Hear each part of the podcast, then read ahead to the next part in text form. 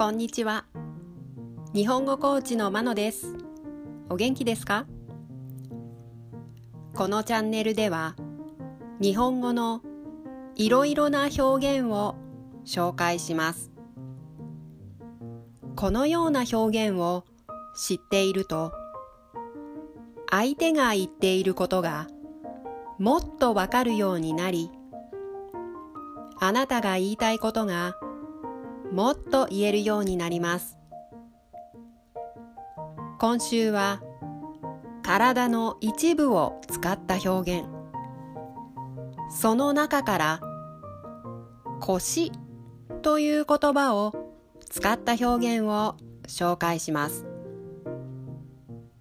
今日はこの言葉です。腰が重い。腰が重い。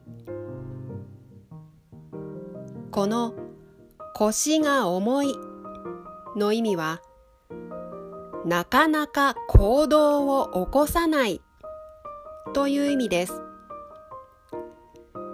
腰が重いとなかなか動くことができませんよね。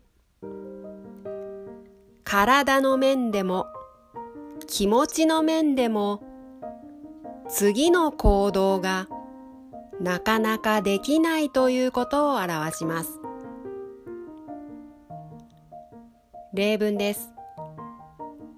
1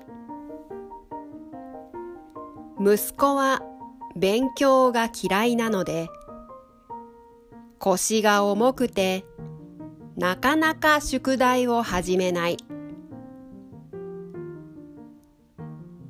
2今日は疲れているので家事をするのに腰が重い。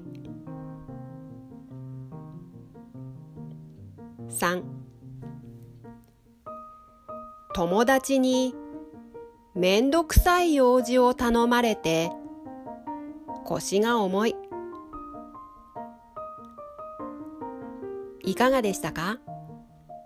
次回も腰という言葉を使った表現を紹介します。では今日はこの辺で。さようなら。